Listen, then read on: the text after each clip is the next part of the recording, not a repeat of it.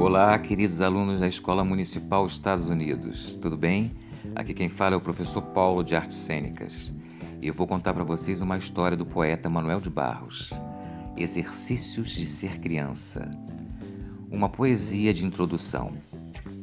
No aeroporto, o menino perguntou: E se o avião tropicar no passarinho? O pai ficou torto e não respondeu. O menino perguntou de novo: E se o avião tropicar num passarinho triste? A mãe teve ternuras e pensou: será que os absurdos não são as maiores virtudes da poesia? Será que os despropósitos não são mais carregados de poesia do que o bom senso? Ao sair do sufoco, o pai refletiu. Com certeza, a liberdade e a poesia a gente aprende com as crianças. E ficou sendo. Primeira parte.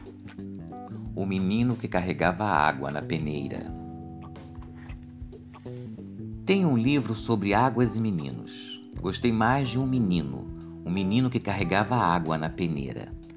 A mãe disse que carregar água na peneira era o mesmo que roubar um vento e sair correndo com ele para mostrar aos irmãos.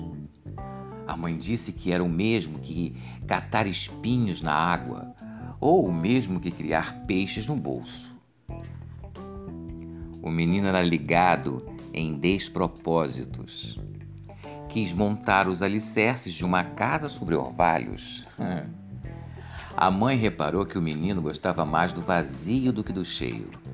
Falava que os vazios são maiores e até infinitos.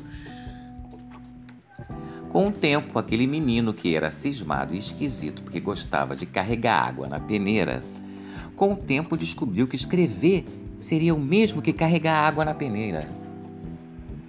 No escrever, o menino viu que era capaz de ser noviça, monge ou mendigo ao mesmo tempo.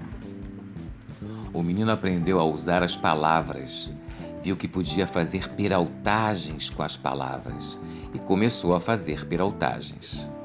Foi capaz de interromper o voo de um pássaro botando ponto no final da frase. Foi capaz de modificar a tarde botando uma chuva nela. O menino fazia prodígios, até fez uma pedra da flor. A mãe reparava o menino com ternura. A mãe falou: Meu filho, você vai ser poeta. Você vai carregar água na peneira a vida toda. Você vai encher os vazios com as suas peraltagens. E algumas pessoas vão te amar por seus despropósitos. Muito obrigado, até a próxima. Beijos em todos.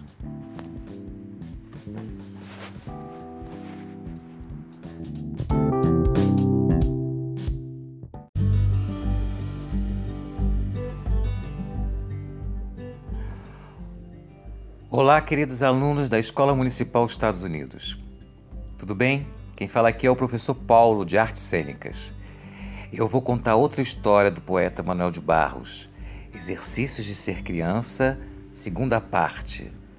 A Menina Avoada. Foi na fazenda do meu pai antigamente. Eu teria dois anos, meu irmão nove. Meu irmão pregava no caixote duas rodas de lata de goiabada a gente ia viajar. As rodas ficavam em cambaias debaixo do caixote. Uma olhava para a outra. Na hora de caminhar, as rodas se abriam para o lado de fora, de forma que o carro se arrastava no chão. Eu ia pousada dentro do caixote com as perninhas encolhidas. Imitava estar viajando.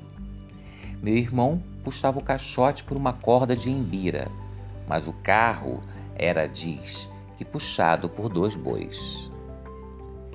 Eu comandava os bois. Puxa maravilha, avança redomão.